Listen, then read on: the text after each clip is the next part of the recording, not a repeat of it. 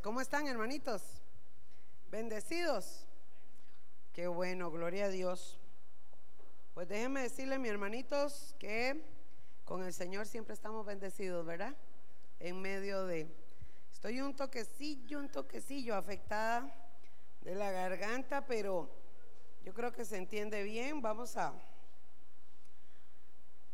Esta noche, mis amados, vamos a tener un quiz. ¿Qué le parece? ¿Ah? Todos ustedes que son tan estudiosos, vamos a tener hoy un quiz. ¿Cuántos, cuántos estudiaron? Gloria a Dios. Realmente, hermanos, eh, quiero comentarles, mientras los hermanos se van acomodando, hace un tiempo atrás, ustedes recuerdan, mis amados, que están conmigo, ¿sí? ¿Están aquí? Amados, hace un tiempo atrás, el Señor en su gran misericordia, porque ha sido, bienvenido mi chiquito, Dios ha sido tan especial y tan bueno con nosotros. Y cumpliendo su palabra, hermanos, hace un tiempo atrás, no recuerdo hace cuánto fue, que les, les hemos venido anunciando, hermanos, y hace unos días hablaba con alguno de los líderes también del ministerio. Tuvimos una vigilia a principio de este año también y les hablamos y les dijimos, hermanos, va a venir zarandeo y vamos a esperar gente que va a venir bien golpeada, ¿cierto? ¿Verdad? Recuerdan, hermanos, que mm, el Señor nos venía advirtiendo que este año se iba a multiplicar un montón de cosas. En el tiempo profético en el que estamos, hermanos, eh, estamos viendo cosas tremendas. En lapso de 15 días he, he, recibido en mi casa bastantes personas cristianas, hermanos, al borde de la desesperación, enfrentando unas situaciones bien, bien difíciles. Desde cáncer hasta gente que va, está por perder su casa, eh, por perder eh, cosas, en una situación bien difícil. Pero mis hermanos, si no confiamos en Dios, y si usted y yo no estamos parados en la roca que es Cristo, cualquier viento y cualquier tormenta lo va a tumbar. ¿Están conmigo? Recuerde que somos probados como el oro, iglesia. Somos probados como el oro. Yo les comenté hace un domingo atrás lo que yo viví, lo que yo pasé, que estuve al borde de la muerte. Y el Señor me habló ese día y yo pude ver la mano de Dios, hermanos, a mi favor. Escuche, a mi favor, de una forma impresionante. ¿Y qué de diferencia tengo yo de usted? Porque en el reino nadie es más que nadie. Y no es porque yo sea pastora o porque ore. No, hermano. Es la misericordia de Dios que te ha alcanzado a ti, me ha alcanzado a mí. Pero amados, el Señor viene hablando, el Señor viene hablando. Yo me gozo porque usted está aquí esta noche, porque usted está buscando del Señor, está velando y está orando, hermanos.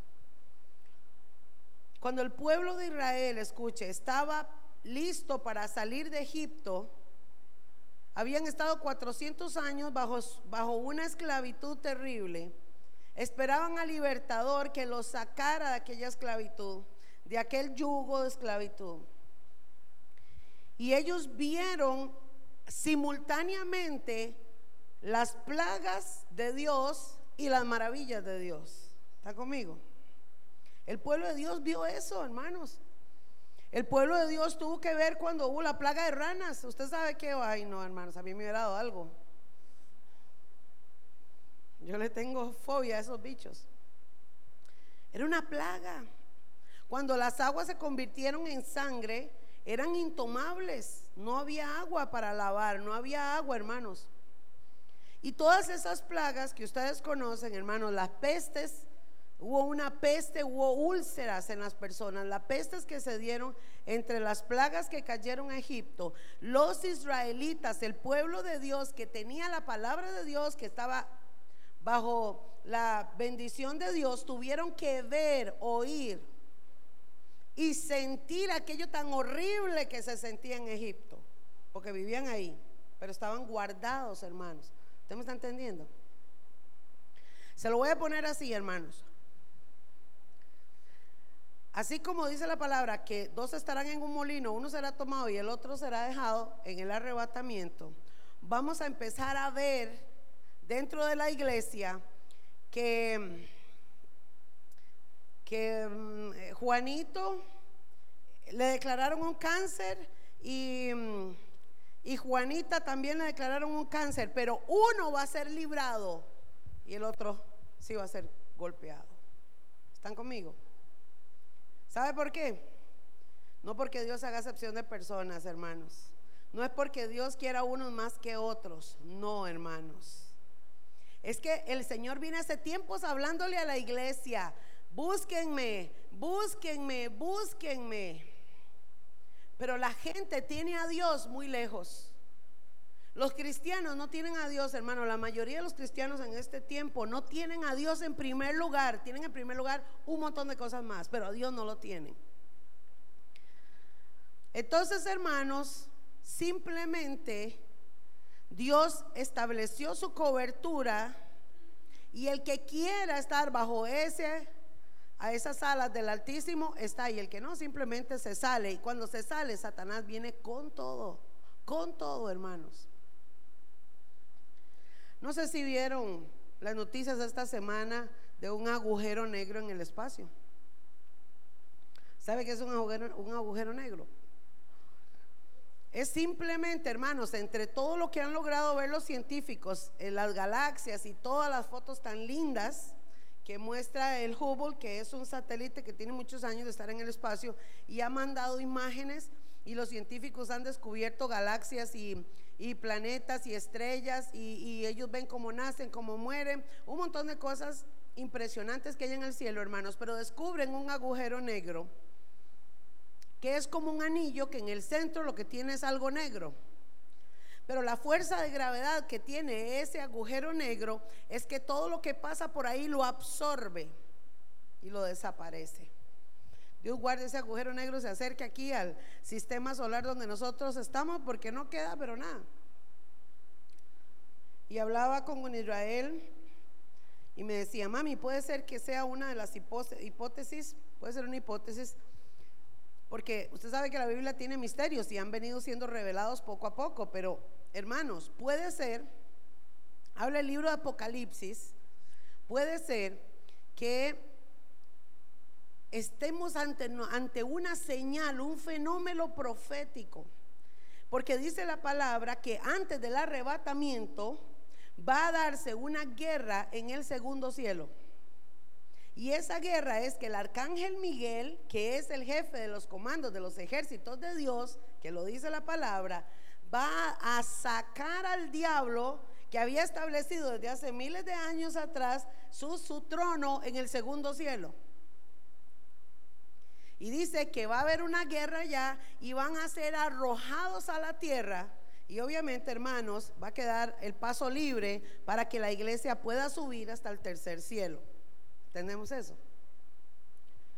La segunda hipótesis es que, fijo, cuando sea el arrebatamiento, la gente va a decir, los ovnis se los llevaron y salieron de ahí, de ese agujero negro, absorbió a, a mucha gente. Es lo que pueden pensar.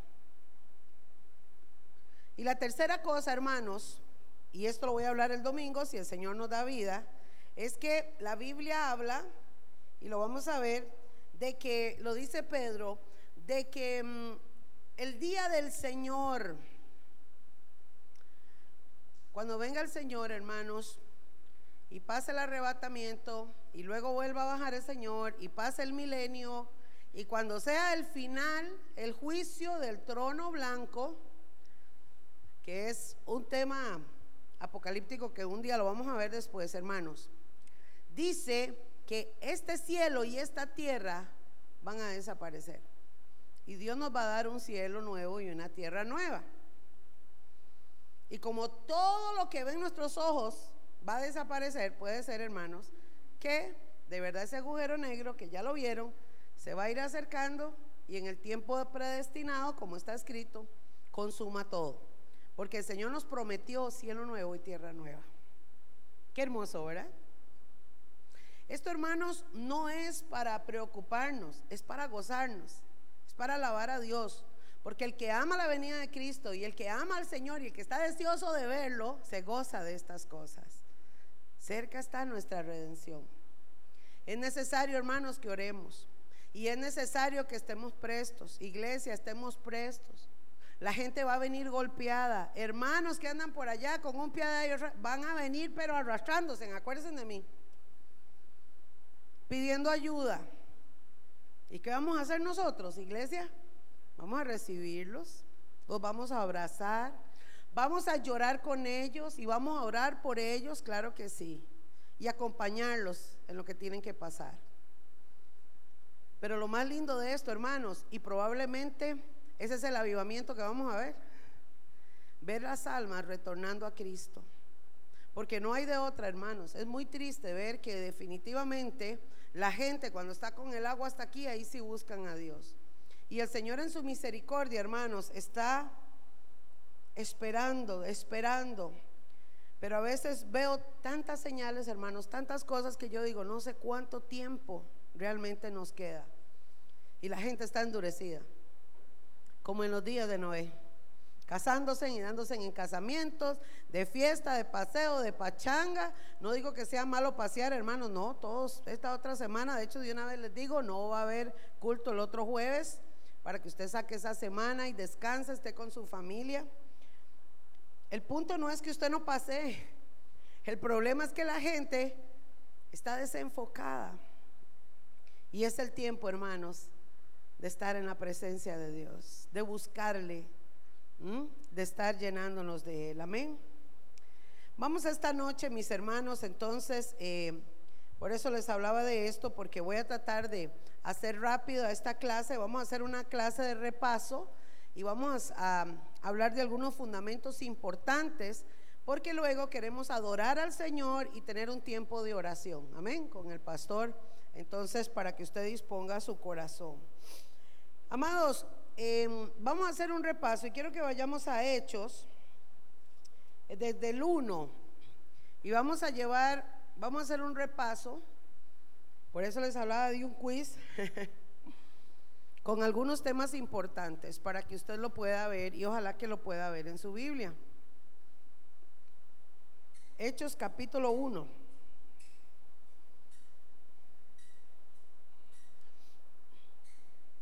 Ok, hermanos, ahora vamos a hacer un repaso entonces. Ustedes recuerdan, y por eso voy a hacerlo tipo quiz, ¿quién escribió el libro de los hechos? Lucas. ¿A quién se lo escribió? ¿A quién? A un tal Teófilo, ¿verdad? ¿Quién era Lucas? Era un médico. Muy bien. Recordemos, amados, que Lucas fue un testigo de muchas cosas que se dieron en ese tiempo. Era muy amigo también y seguidor de Pablo, el apóstol Pablo. Y Lucas es el que logra recopilar todas eh, las cosas que sucedieron. Y hemos escuchado en todos los expositores que hemos tenido, en todos estos jueves, hemos escuchado, hermanos, que Lucas se dio la tarea de hacer una investigación profunda. O sea, Lucas no vino a hablar lo que escuchó, realmente Lucas investigó, comparó, ¿verdad? Y sabemos que fue dirigido por el Espíritu Santo, obviamente, para poder entonces escribir el libro de Lucas y este libro de Hechos también. Recuerde que este libro se llama Hechos de los Apóstoles. Y lo que más resalta este libro, amados, en repaso, para que no lo olviden, es la llegada del Espíritu Santo. ¿Ok? Cuando Lucas le habla y le escribe a Teófilo, le dice, amados, en los primeros cinco versículos que recuerdan que fue eh, Gun Israel quien lo compartió, recuerdan que se hablaron de varias cosas y una de esas es que Lucas resalta que él presenta los hechos con pruebas indubitables, con pruebas indudables, con pruebas y evidencias legítimas. Y habla de que después de que Jesús muere y resucita, se les aparece por 40 días a sus discípulos. ¿Están conmigo? ¿Cuántos discípulos tenía Jesús para ese momento? 11. Judas ya no estaba, ¿verdad? Él se le apareció a los once discípulos, estuvo con ellos en la resurrección y también dice que se le apareció a muchos otros, como a 500 por ahí. Recuerden, amados, también para recopilar, para que nos empapemos, que eh, cuenta la historia en el primer libro de los Hechos, también, y dice Lucas, que estando ellos con Jesús, Jesús les había resaltado y les había dicho que no se fueran de Jerusalén. ¿Se acuerdan? ¿Por qué no tenían que irse de Jerusalén? ¿Por qué? Ajá. Porque había una promesa. El Espíritu Santo era una promesa que se iba a hacer evidente, se iba a hacer manifiesta en una fiesta que se llama Pentecostés. ¿Ok? Vamos por ahí bien. El Pentecostés es una fiesta judía, hermanos, que se celebra hasta el día de hoy. Y también se celebra con la Pascua, o ellos le llaman la Pascua. Le dijo que no se fueran de Jerusalén porque había, se había hablado desde el principio. Recuerden que Jesús, desde que fue bautizado con Juan, por Juan, el mismo Juan había dicho, yo los voy a bautizar a ustedes con agua, pero luego van a ser bautizados por el Espíritu Santo. Recordemos, amados, que bueno, Israel también nos había explicado, ¿verdad? Que ellos habían, Dios había, Jesús había soplado sobre ellos el Espíritu Santo, pero esta vez había venido a bautizarlos.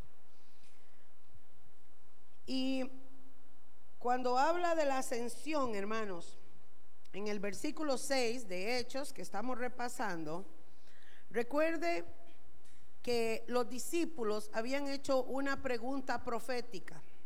Habían hablado y le habían preguntado al Señor, Señor, ¿restaurarás el reino a Israel en este tiempo? Acuérdense, amados, que ellos estaban bajo el imperio romano y ellos esperaban que ya Jesús, que había resucitado y que ya estaba terminando su misión, de cumplir su misión, iba a restaurar el reino de Israel, iba a hacer algo para dejar de ser esclavos y estar otra vez bajo el dominio de los romanos. Y el Señor les dice en el verso 7, no os toca a vosotros saber, no les toca a ustedes. ¿Por qué creen ustedes que le dijo el Señor esa, esa respuesta a los judíos? No les toca a ustedes saber los tiempos o las sazones que el Padre puso en su sola potestad. Qué interesante, hermanos, saber que en este momento cuando Dios, cuando Jesús le habla a sus discípulos, les está diciendo que hay cosas que solo el Padre sabe, obviamente, pero también les está diciendo, hay cosas que no le toca a ustedes los judíos saber, porque hay cosas que van a ser revelados a los gentiles. Y nosotros somos los gentiles. Somos el pueblo adquirido, ¿ah? el pueblo escogido. Fuimos escogidos, elegidos, gloria a Dios. Y por eso, amados, es que el Señor les dice, a ustedes no les toca saber los tiempos y las sazones que el Padre ha decidido y ha escrito. Pero sí les promete y les dice, pero en el verso 8, sí recibiréis poder. ¿Qué les está diciendo? Tranquilos, van a tener que seguir viviendo bajo ese yugo, van a tener que pasar muchas cosas todavía, Pero no se preocupen, lo más importante es que ustedes van a recibir al Espíritu Santo que los va a guiar, que va a estar con ustedes y no van a estar solos. Gloria a Dios. Y les dice entonces, recibiréis poder.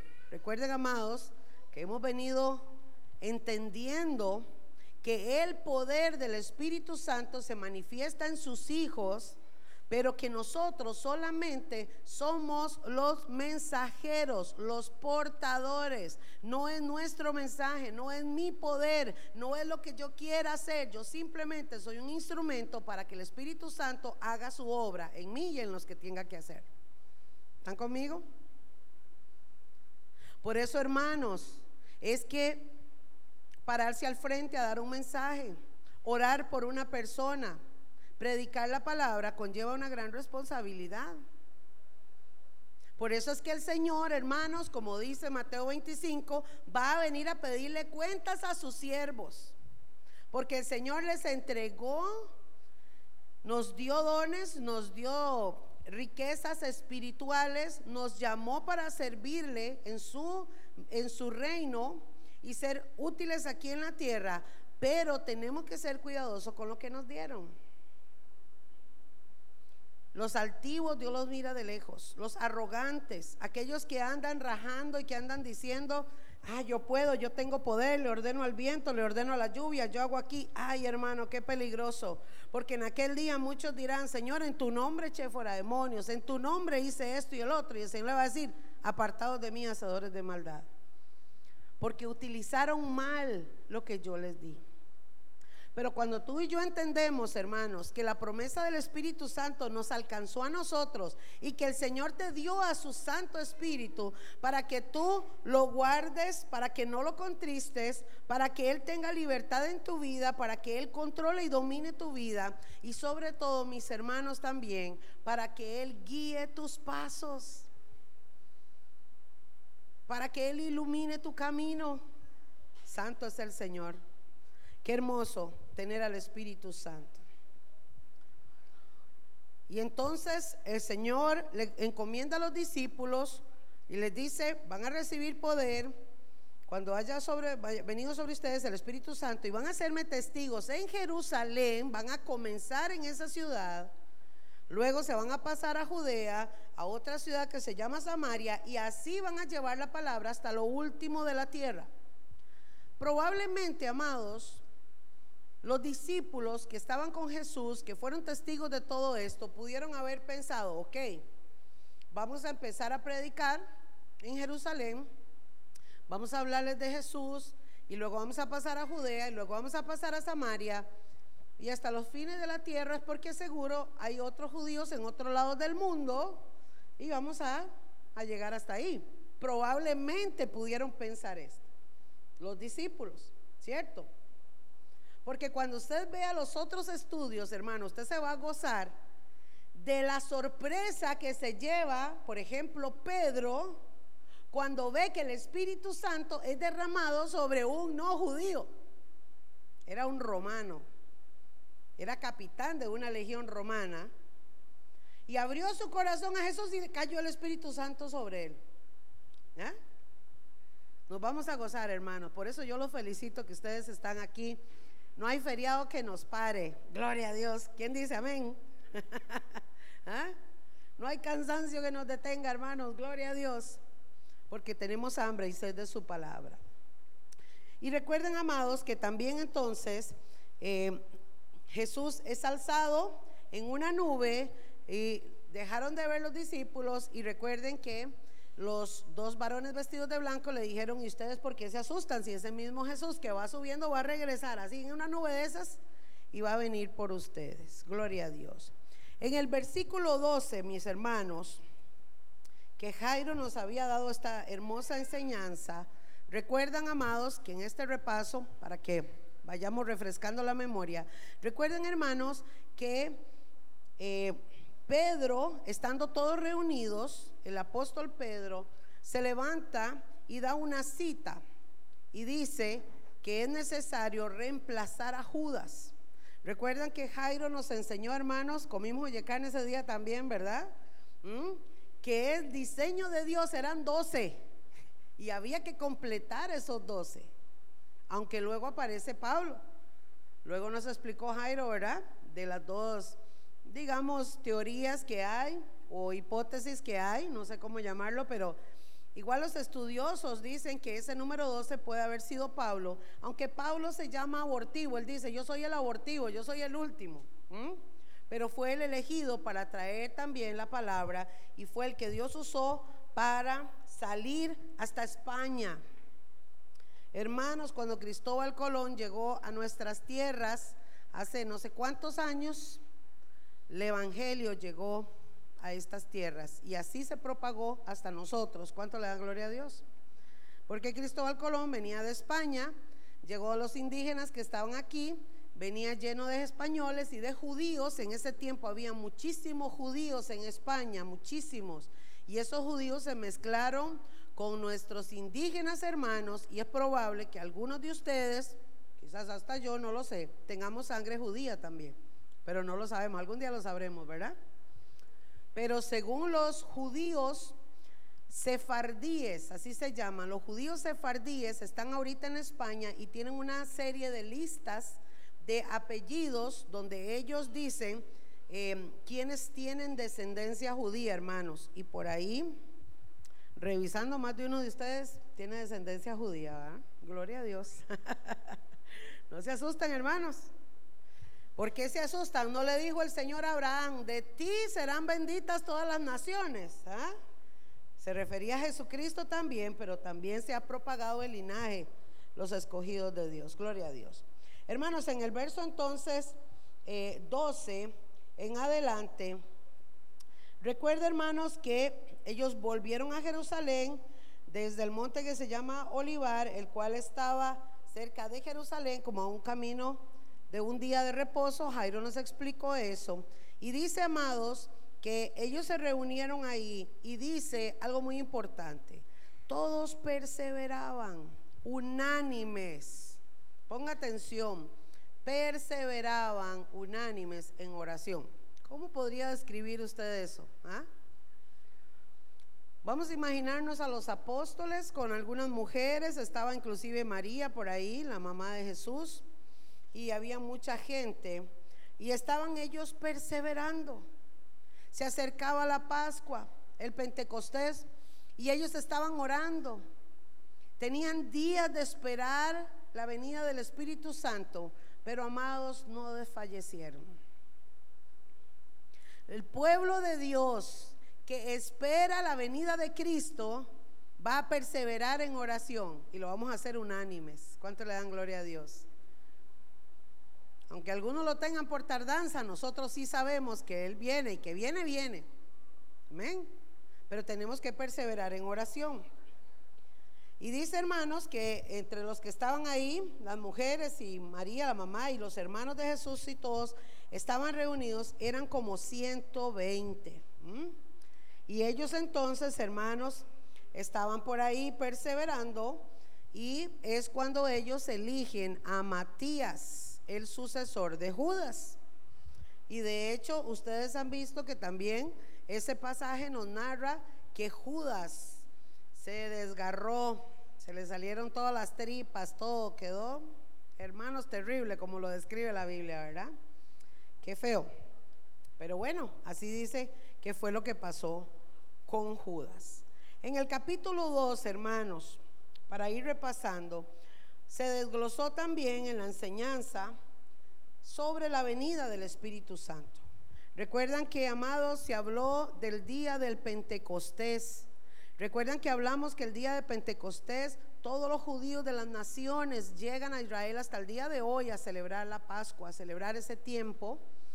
Y en esa fiesta de Pentecostés ellos hacen comidas especiales, oraciones especiales y se reúnen en el templo de Jerusalén.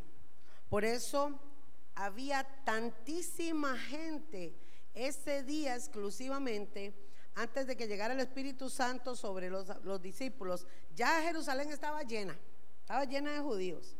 Había gente de diferentes lugares y conocían otros lenguajes. Porque hermanos, como los judíos, después de que de, de cuando los judíos estuvieron Recuerden lo que habla Daniel. Vamos, voy a meter un poquito de escatología para que ustedes recuerden. Recuerdan que Daniel lee la revelación de Daniel sobre Nabucodonosor, el sueño que tiene, y Daniel le interpreta a Nabucodonosor los, los cuatro imperios que iban a sitiar o iban a tomar a Israel. ¿Recuerdan?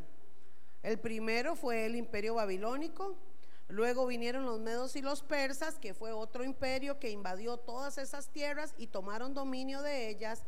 Luego vino Alejandro Magno también con Grecia y tomaron esa posesión hasta que llegaron a los romanos.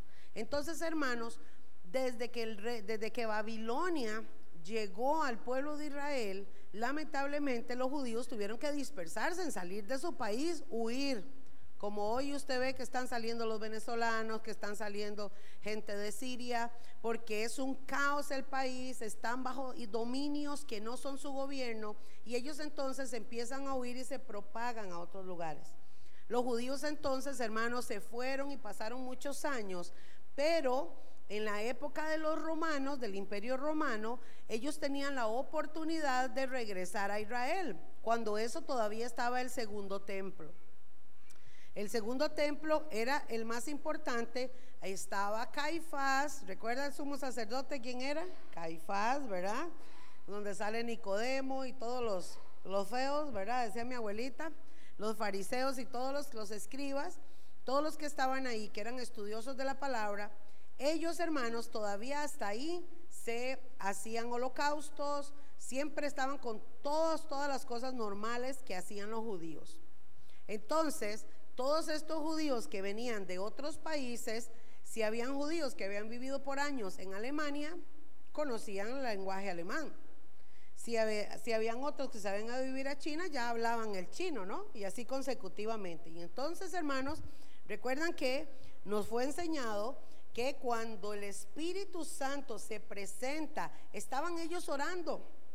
Eran 120, estaban orando y con un viento fuertísimo entró por toda la casa, no dejó un solo rincón por donde no pasó ese viento. Y entonces dice que empezaron a hablar en lenguas, pero los judíos que andaban afuera empezaron a escuchar lo que estaban diciendo y lo entendían, porque esas lenguas fueron idiomas. ¿Recuerdan? ¿Están conmigo? ¿Sí? Estamos haciendo repaso, hermanos, ya lo habíamos estudiado. Ellos empezaron a escuchar y entonces, hermanos, ahí es donde el Espíritu de Dios comienza a hacer una obra gloriosa. Porque el Espíritu Santo, mi hermano, quiere primero llenarte a ti para después usarte y entonces Él va a fluir su poder a través de ti. ¿Eh? Hay gente que quiere servirle a Dios, pero no entiende que primero tiene que venir el Espíritu Santo a nosotros para después ser usados por Él. Y el Espíritu de Dios entonces se posa, bautiza, llena a todos los que estaban ahí, los 120 mujeres, niños, apóstoles, todos hablaban lenguas, todos. Y la gente de afuera dice, caramba, pero yo escucho lo que están diciendo, pero hay uno que habla alemán, el otro habla chino, el otro habla aquí, el otro, y todos empiezan a entender. Y ellos lo que estaban diciendo en lenguas era glorificando y hablando de Dios. Imagínense, hermanos, qué glorioso que cuando empieza esa obra del Espíritu Santo, dice que lenguas repartidas como de fuego y en cada uno de ellos comienzan a hablar. Entonces, hermanos, es cuando la gente dice, empezaron a acercarse, ¿qué está pasando? ¿Pero qué es lo que pasa ahí? Se ven como fuego, como algo raro. La gente llega, empieza a amontonarse, empieza a ver qué es lo que está pasando y algunos se sorprenden y otros comienzan a decir, están llenos de mosto. Mosto, recuerdan que era el vino muy dulce y dijeron, sí, se empezaron a tomar vino y están enfiestados. Pero otros decían, pero ¿cómo es posible que aquel no es Pedro el pescador? Y aquel no es aquel que era publicano. Y aquel no era... y pero ¿cómo están hablando idiomas? ¿Cómo saben nuestro idioma? Si no saben al rato ni leer ni escribir, probablemente decían los que estaban ahí. Entonces es, amados, cuando Nicole nos expone que Pedro en el, en el versículo 14, a ver si recuerdan, en el versículo 14, Pedro entonces se pone en pie con los once que estaban ahí y alza la voz y entonces, amados, les habla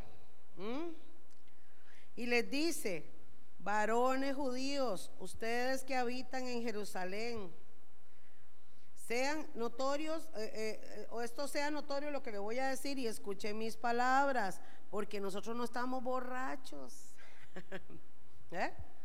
Tengan paz, no nos juzguen mal, nosotros no estamos ebrios, como ustedes suponen. Además, es la hora tercera. ¿Qué hora era? ¿Qué hora era, Niki? ¿Nueve de la mañana? Sí, nueve de la mañana. Imagínense.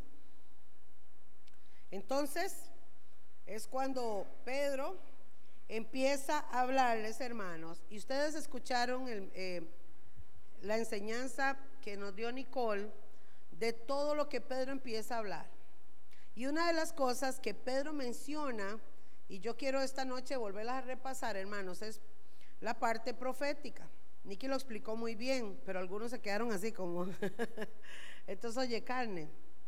Y es que Pedro, hermanos, para convencer a los judíos, para poder entrar a los judíos, él no podía entrar directamente hablándoles de Jesús porque no lo iban a entender. Jesús para ellos era un judío normal y era carpintero, hijo de, José y María. Y para algunos era simplemente profetas, pero un profeta, pero Pedro comienza a citar las escrituras como todo judío, hermanos, que el Antiguo Testamento, la Torá o el Pentateuco, los libros del Antiguo Testamento es la base, porque ahí es donde está revelada toda la verdad. Entonces, es la base y él empieza entonces a citar al profeta Joel para poder hablarle a los judíos y guiarlos a que todo lo que decía Joel, como otros profetas del Antiguo Testamento, todos van a la persona de Jesucristo. ¿Están conmigo? Esa es la unicidad que tiene la palabra.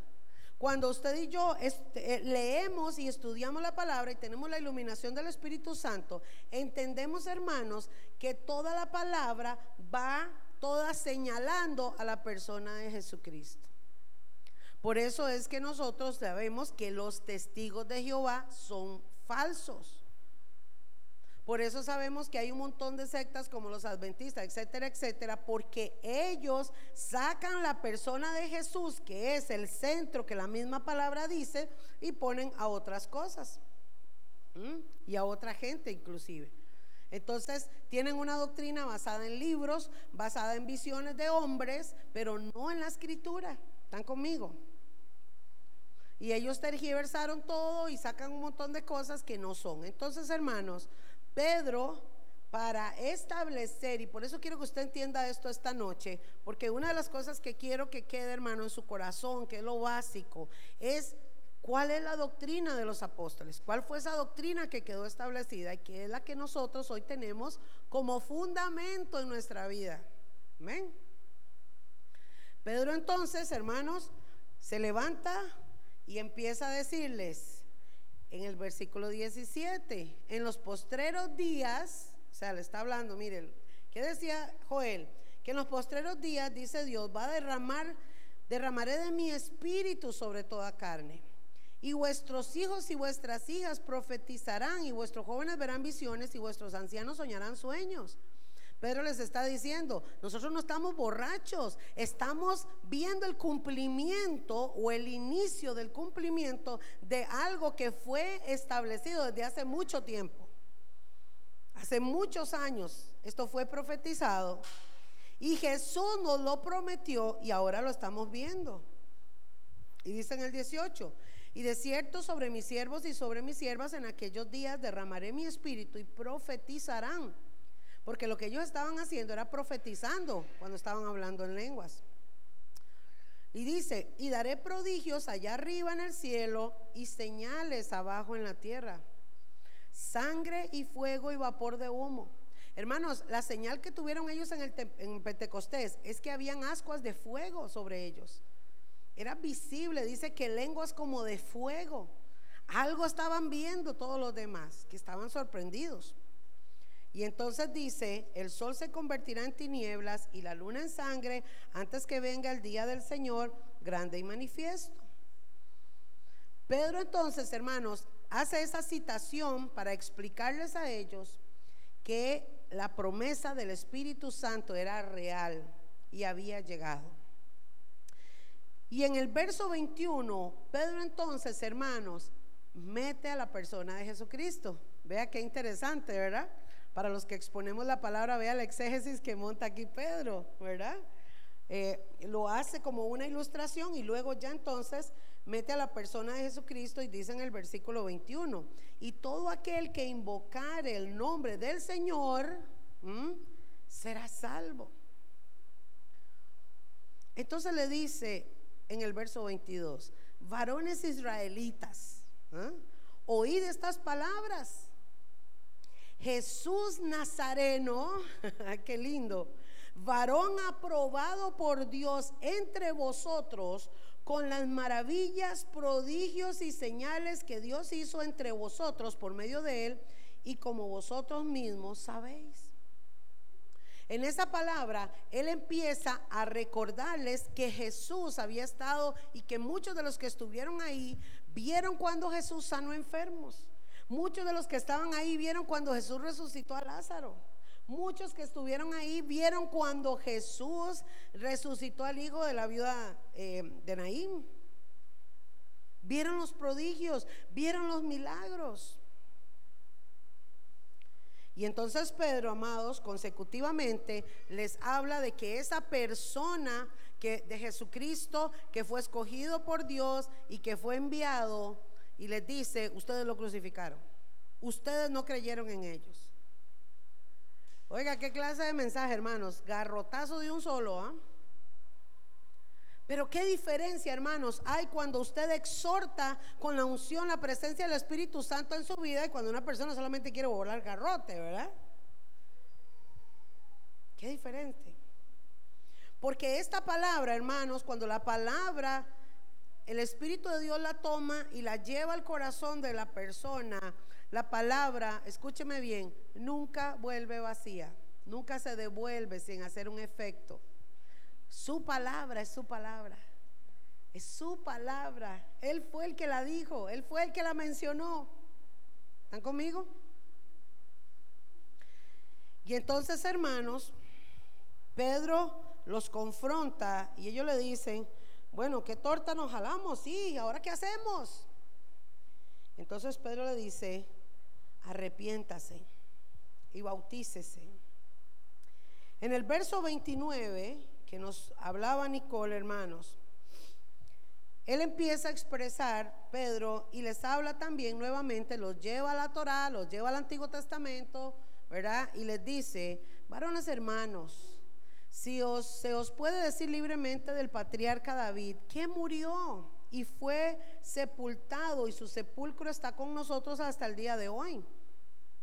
Pero siendo profeta y sabiendo que con juramento Dios le había jurado que de, su descendencia, en cuanto a la carne, genealógicamente está hablando aquí, levantaría al Cristo para que se sentase en su trono. Recuerda que Nicole también nos hizo, y lo vimos en la palabra, ¿verdad? Que lo habla Mateo y el otro el Evangelio, donde se ve que tanto María como José eran descendientes de David. Entonces, Pedro aquí está dando una evidencia más a los judíos de que es Jesús, que este Jesús es el Mesías. Es que no hay duda. Porque todas las características que, decía el Antiguo Testamento, que habla la palabra, todas van enfocadas en la persona de Jesús. Y Niki nos explicó cómo David también, siendo profeta, siendo sacerdote, ¿verdad? ¿Qué hizo David? Igual murió como todos nosotros y sigue sepultado. ¿ah? Sigue sepultado. Pero el único que venció la muerte fue Jesucristo. Entonces, dice el verso 31, viéndolo antes, habló de la resurrección de Cristo, que su alma no fue dejada en el Hades, ni su carne vio corrupción. Oiga, qué lindo esto, hermanos. ¿Por qué dice que Jesús no se quedó su alma en el Hades y su carne no vio corrupción? Hoy escuché un dato que me llamó muchísimo la atención. Jesús, amados, ¿a qué edad murió? A los 33 años. ¿Sabe por qué es esa edad? ¿Por qué tenía que morir a esa edad? ¿No podía vivir más? Porque su carne no podía envejecer. Él es perfecto. Es la edad perfecta. ¿Mm? ¿Por qué no podía haber corrupción su carne? ¿Por qué Él resucita? Porque aunque Él estaba en la carne, hermanos, y sentía y se dolía como nosotros, era perfecto, no había pecado en él. Ahí se demuestra una vez más, hermanos, que su sangre era pura y es pura a tal grado que puede limpiar los pecados de toda la humanidad. Su carne, donde corre sangre, no podía haber corrupción. Por eso el domingo les expliqué, hermanos, que esta carne no puede heredar el reino del cielo. ¿Por qué? Porque esta carne si tiene corrupción, ha habido pecado en nosotros. Pero para poder subir y ver al Padre, qué glorioso, ¿eh? Al ser lavados con la sangre de Cristo y ser transformados en un abrir y cerrar de ojos, nosotros entonces vamos a poder ver al Padre, hermanos, porque vamos a tener un cuerpo incorruptible como nuestro Maestro. Él venció la muerte del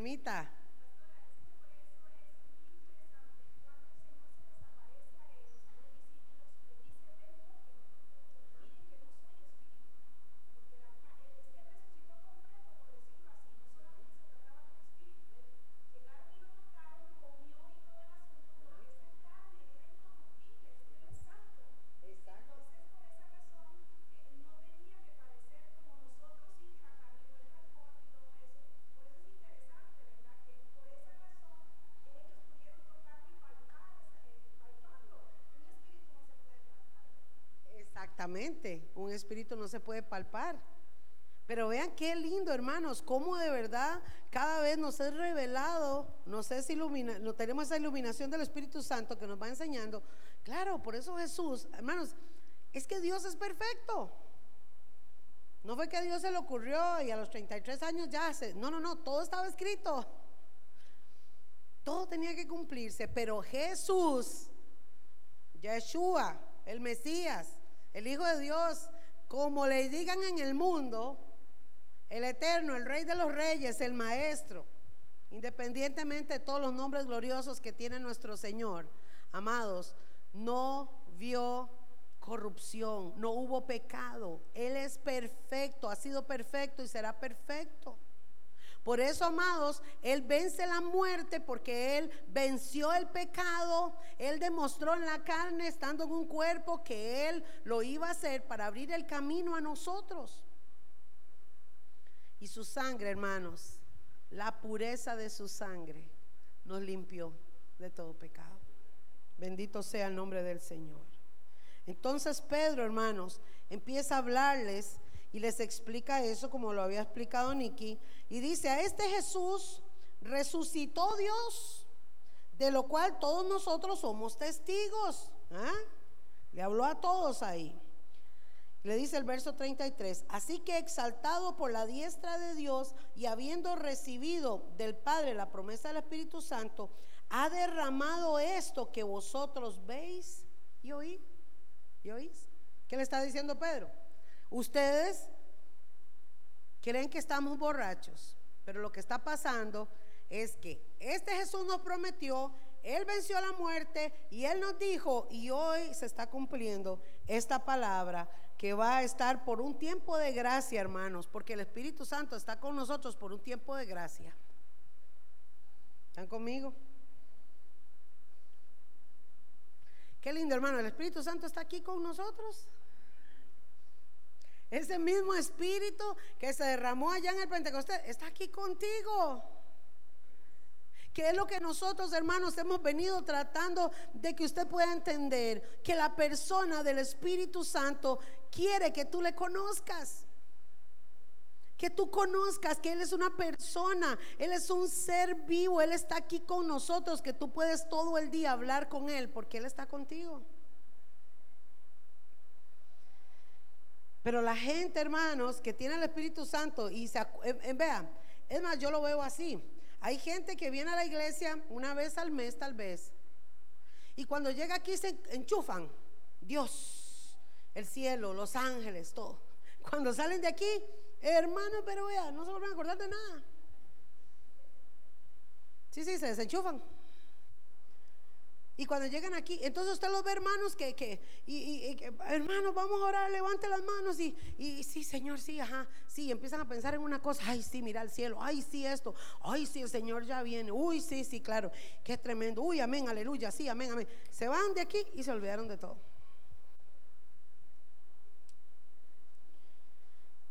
¿Qué pasaría si yo invito a Jonathan a mi casa y le digo, Jonathan, lo invito a ir a mi casa, lléguese a las 7 de la mañana para que desayune con nosotros. Amén, Jonathan. Y Jonathan llega y yo le digo, ay, qué lindo Jonathan que vino, vea, siéntese en este sillón, ahorita hablamos. Y yo me voy a hacer el café, me voy a lavar este, me siento en la mesa a conversar con Guni, con Albita, y empiezo a hacer todos mis quehaceres y a Jonathan lo he sentado en el sillón.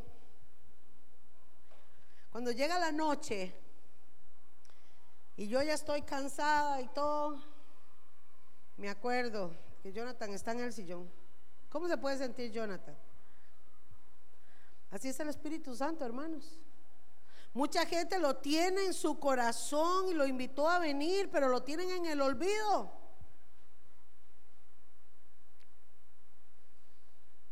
Pero si yo tengo mucho que hacer y le digo, Jonathan, véngase a la cocina conmigo, estamos hablando. Jonathan, eh, eh, ¿qué le parece? ¿Cómo cree que puedo hacer este arroz? ¿Ah? ¿Cómo me sale esta ensalada? ¿Qué consejo me da? Ay, Jonathan, te voy a contar. Ay, Jonathan, ¿eh? lo hago partícipe. Eso es lo que Dios quiere, hermanos que nosotros hagamos con el Espíritu Santo. Amén.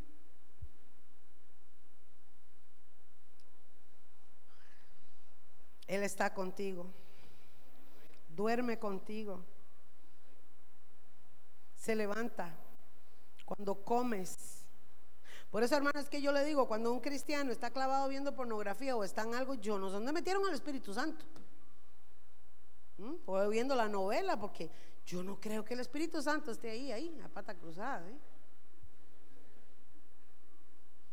O cuando uno se enoja y sube los diablos y vuelve a bajar los diablos y no contristéis, hermanos, no contristéis.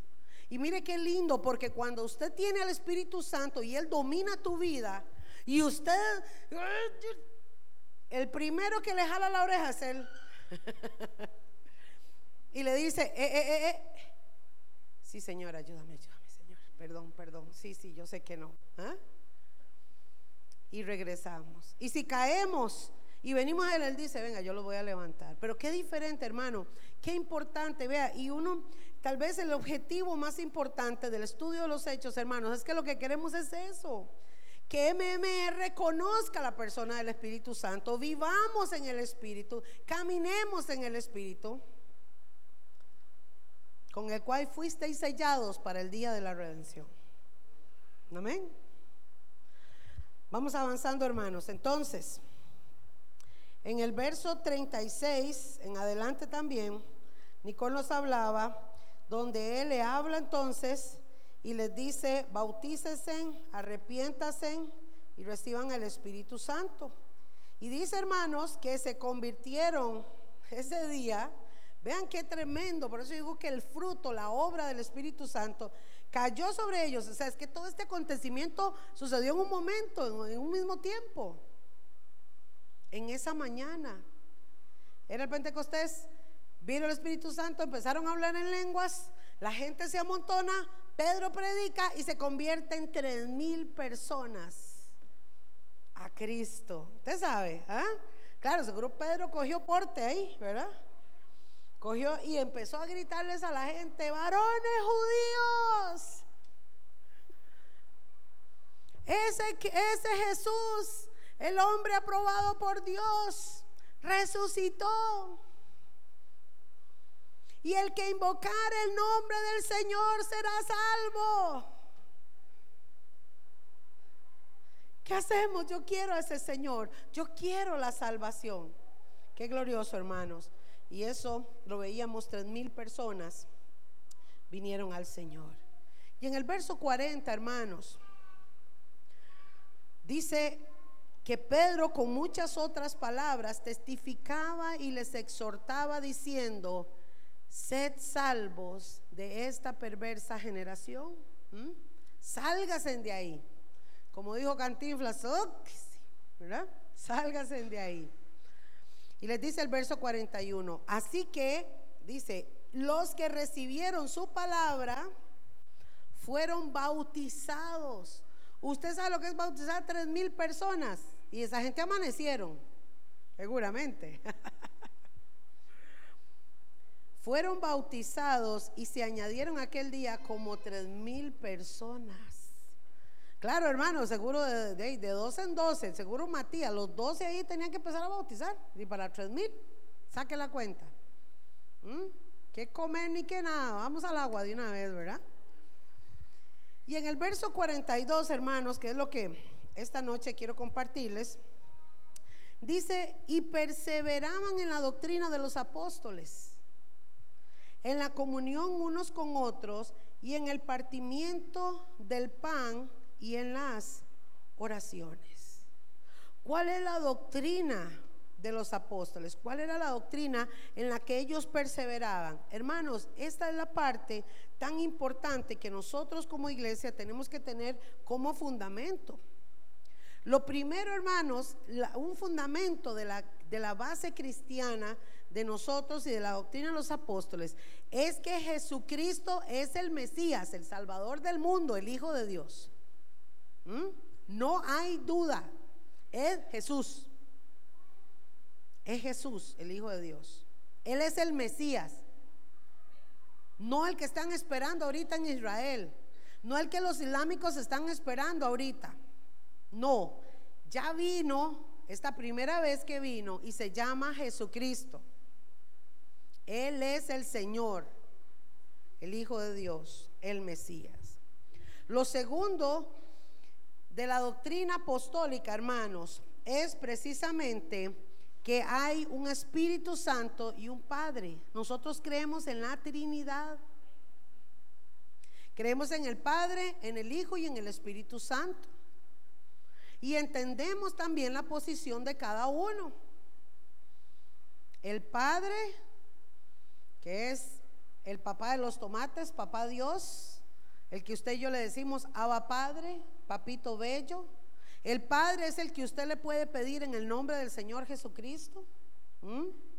Y el Padre es el que está sentado esperando vernos un día cara a cara cuando podamos subir al cielo. Creemos en la Trinidad, que está la segunda persona de Jesús, que es Jesús, que es el Hijo de Dios, que es el unigénito. No hay otro hermano, como dicen los mormones y otros sonacas ahí, que yo no sé por qué inventan tanto. ¿Ah? Bueno, ¿sabe qué quieren los islámicos? Que Jesús es hermano de Buda. Y creen que Bajaulá también, eh, perdón, este otro, Mahoma, es hermano de Jesús. Eso creen ellos y lo creen, hermanos.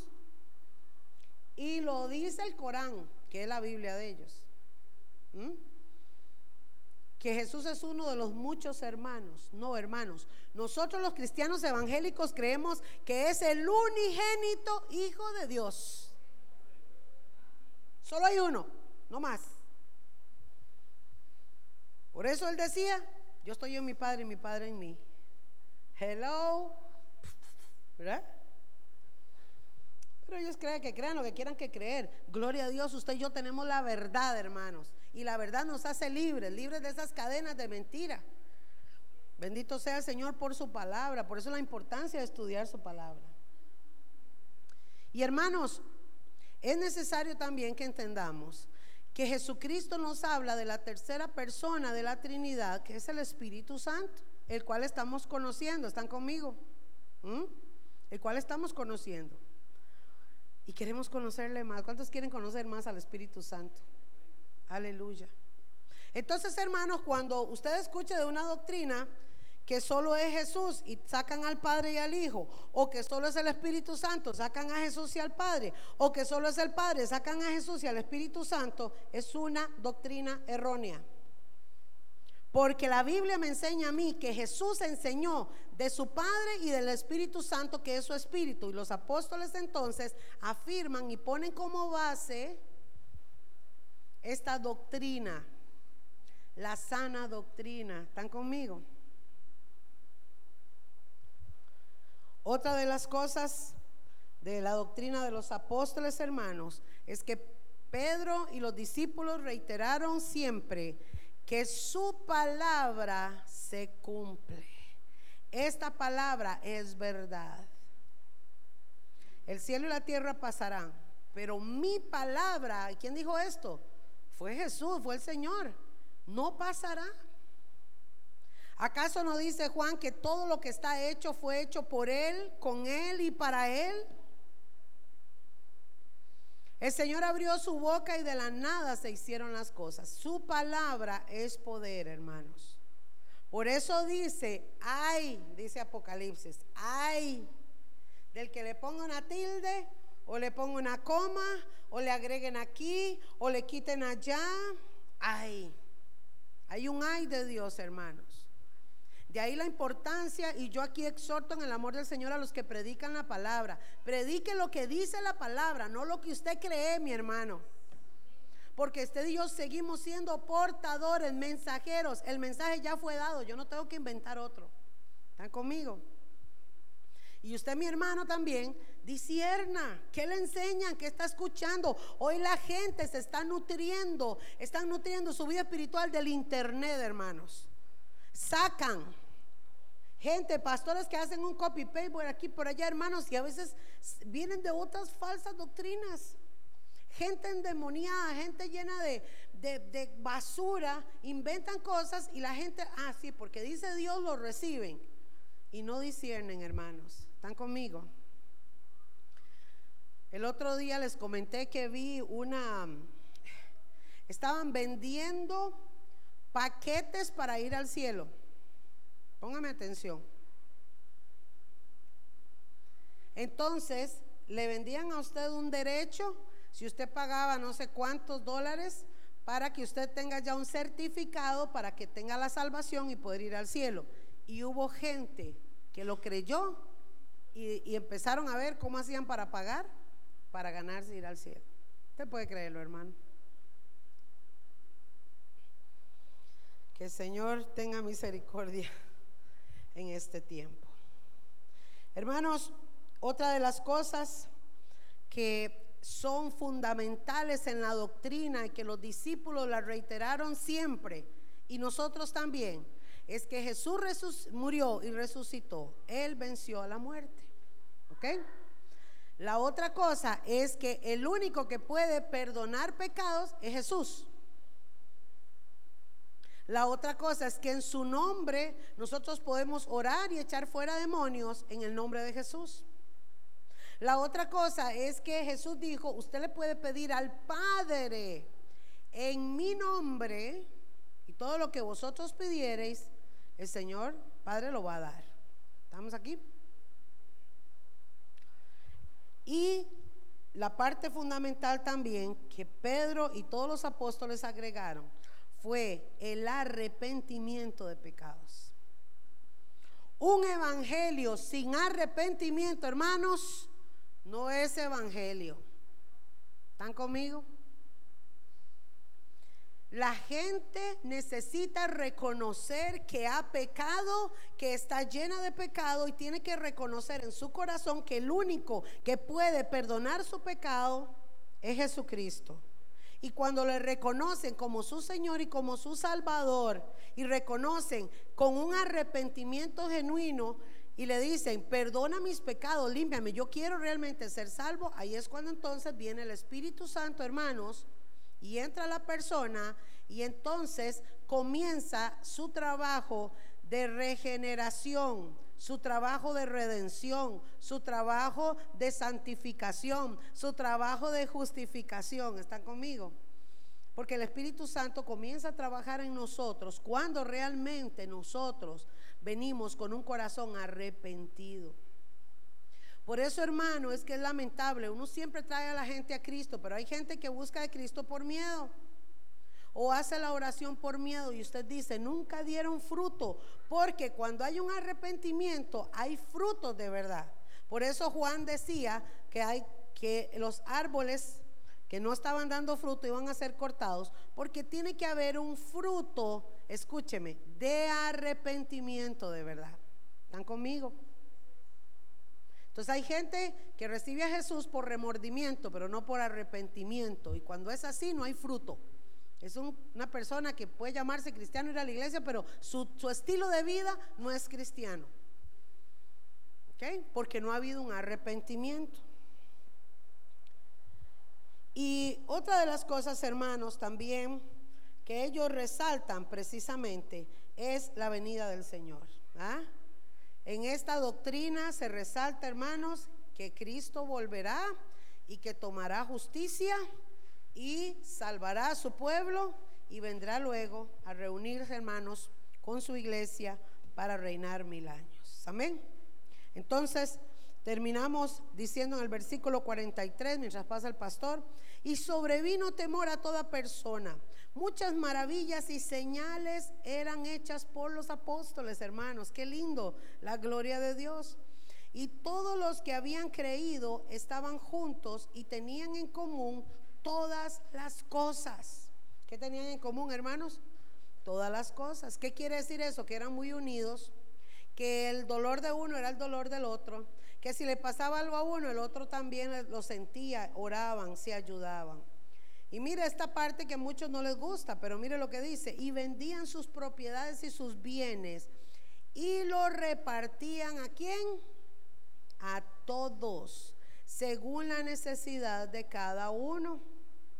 Porque hermanos, cuando eh, el otro día escuché a un pastor, no lo podía yo creer, hermanos, le digo a la congregación, hermanos, necesito llantas nuevas para mi carro. Ve a ver qué hacen porque ocupo llantas y a ustedes les toca mantener al pastor. ¿Qué le parece, hermano? ¿Mm? ¿Y sabe qué, hacen, qué hicieron los hermanos? En carrera, todos viendo a ver cómo hacían para comprar las llantas al carro del pastor.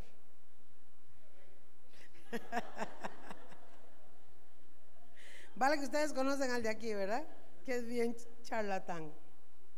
Hermanos, y yo precisamente comentaba eso con Winnie, o sea, ¿qué es esto, Dios mío?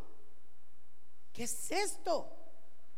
Es que a los hombres y mujeres que hoy se llaman pastores, hermanos, se les ha olvidado que fuimos llamados para servir, no para ser servidos. Y si usted le quiere servir a Cristo, sepa lo que usted fue llamado para servir y no para que le sirvan. ¿Ah? Porque hermanos, tenemos que ubicarnos. Gloria a Dios porque cuando todos damos, escúcheme, cuando todos damos y ayudamos a los que necesitan y repartimos a los que necesitan, va a haber bendición. ¿Están conmigo? Entonces, hermanos, los diezmos, las ofrendas, lo que nosotros recogemos, por ejemplo, para la Mesa del Amor y otras iglesias que recogen en canastas para ayudar, eso es lo que dice la palabra. Entonces la gente dice, bueno, yo vendí esta propiedad, voy a sacar el diezmo, voy a, darlo a la iglesia. Délo, hermano, siempre, eso es lo que dice la palabra. Y oremos, hermanos, para que todo se haga con diligencia, para que todo se haga con transparencia, para que no falte alimento en la casa de Dios y todos nuestros hermanos tengan que comer. ¿Están conmigo? Para eso es, hermano. No es para enriquecernos, o sea, por favor. Y termino diciendo, hermanos, que ellos partían el pan, oraban juntos y les seguían muchas señales y maravillas en todo lo que hacían. ¿Cuánto le dan gloria a Dios? Cuando la iglesia comprenda, mis hermanos, que fuimos llamados para predicar su palabra con gozo, con alegría y que nosotros, hermanos, tenemos la palabra en nuestra mano, en nuestro corazón, en nuestra boca. ¿Qué tiene que predicar usted, hermanos? Que Jesucristo murió y resucitó. Que Jesucristo es el único que puede salvar de los pecados a toda la humanidad que Jesucristo va a regresar a recoger a una iglesia. Y usted tiene que predicarle, hermanos, que es necesario estar parado en la roca firme que es Cristo. Porque si usted y yo no estamos en esa roca, hermanos, nos tumba cualquier viento. Pero el que está parado firme en la roca que es Cristo, hermano, permanecerá para siempre. Póngase sobre sus pies. Y recuerde, mi hermano, el que persevera hasta el fin será salvo. Pastor Guni.